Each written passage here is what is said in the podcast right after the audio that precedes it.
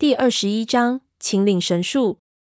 因为是左手开的拍子撩，加上拍子撩后坐力大的吓人，这几枪之后，我只觉得虎口发麻，手竟然举不起来了。不过好在声势惊人，就连老痒也吓得几乎一个踉跄。那些老鼠一下子退了下去，不敢再贸然攻击过来。我一看这是个机会，忙催促老痒快点。拍子撩近距离威力巨大，但是子弹有限。就算一枪打死十只，也远远不够。下一次再开枪，就不知道有没有这么好的效果了。思索间，已经退到土坑的中央。我往下一看，地上果然有一个黑黝黝的洞口，依稀可见土表下面的砖层。老痒吃力的将梁师爷塞进那个洞里，正贴着他的脊梁骨一溜到底。他手一松，梁师爷就掉了下去。接着，他也一猫腰，双手撑着的跳了下去。我在后面殿后，听到里面老痒大声招呼我，才学着老痒，单手撑的跳入洞里。下去还不到半个身子，双脚着了的，打起打火机一看，老痒正焦急的等我下来。梁师爷摔在一边，不知道死活。我将打火机交给老痒，让他找点东西照明，自己捡起地上一些兵器，胡乱将下来的口子堵住，防止老鼠进来。老杨点燃目视四周墙上的火把，四处一照，发现这里是一个明显蛇国风格的石室。石室四周全部用条石作壁，上面全是色彩斑斓的壁画，顶上是条石镶嵌青砖。只是因为潮湿的关系，几乎目力能及的地方全部都有霉斑的痕迹。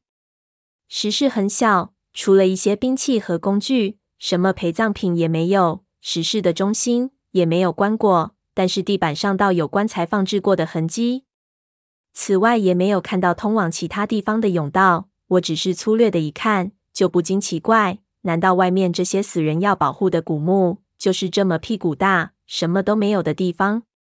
热气从顶上喷下来，我们感觉到氧气不够了。壁画因为温度的关系，颜色越加艳丽起来，让人不敢正视。我们心里都知道，待在这里虽然可以暂时保命。但是也不是长久之计。我喝了几口水，然后去看梁师爷怎么样了。一摸他的额头，发现他全身滚烫，气息微弱，是体温过高的症状。忙将剩下的半壶水给他灌下去。老痒掐了击下他的人中，总算把他掐得缓过来。外面的老鼠已经疯了，围在到洞口拼命的嘶叫，拼了命的想进来。无奈洞口全是青铜的利器，他们怎么钻也钻不进来。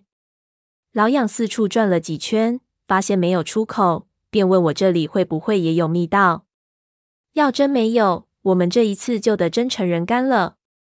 我看了看四周，几乎没有什么地方可以设置机关，这里太小，一目了然。刚想说不可能，忽然克啦一声，到洞口的东西塌下来一块，一只老鼠竟然咬碎了一块砖，直往缝隙里钻来。可惜脑袋太大，卡在了两块砖头之间。这些耗子咬不动青铜，竟然开始咬四周松散的青砖。我心里暗叫不好。这些青砖虽然也很结实，但是到底不比金属。耗子不要命的咬起来，说不定也能给咬开。我捡起一把长矛，将那老鼠顶回去，然后大叫老痒帮忙。老痒忙把自己的外衣一脱，用兵器挑着塞进到洞口的缝隙里。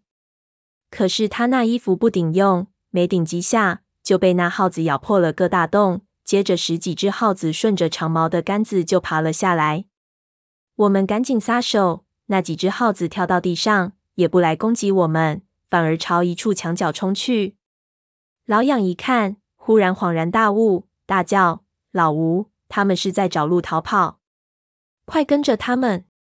我们忙冲过去，发现那边墙角竟然有一个不起眼的耗子洞，趴下身子一看。墙后面竟然好像是空的，老痒不由分说，扯起地上一把铜锤，抡起来就朝那墙砸去。只一下，石板子就裂了，墙上出现了人头这样大的一个洞。我们探进去一看，后面竟然还有一个石室。我靠！原来这里的密道要靠砸的。老痒叫着，又砸了几锤子，将洞砸大。我们两个扛起梁师爷就爬了进去。隔壁的石室里面没有任何的装饰，只是石室的中心有一个四方的直井通往下面更深的地方，下面没水。那些老鼠毫不停留，直接就跳入到直井里面。后面传来墓室的砖顶开裂的声音，回头一看，用来封砖的铅水已经软化，这里的墓室很快就会坍塌下来。我和老痒心一横，死就死吧，咬着牙跟着老耗子跳进了井里。那井有轻微的坡度，我一路滑下去，重重摔了一下，然后又是一滚，摔到了一块平地上。想到老痒和梁师爷就在我后面，忙往边上一挪，果然，老痒一屁股摔在了我刚才站的那地方，接着是梁师爷压到了他的身上，把他压得怪叫起来。上面传来一声轰鸣，然后是剧烈的震动，墓室终于给火烧塌了，炽热的石头从我们掉下来的地方倾泻下来，直朝我们劈头盖脸的砸过来。老痒抱着头坐起来，问我道。这里是什么地方？我举起老痒从墓室中拿来的火把，转头一看，还是四方形的井道，只不过横了过来。道是古墓的排水井，排水系统的一部分。老痒看了看四周复杂的井道，问道：“那我们现在往哪里走？”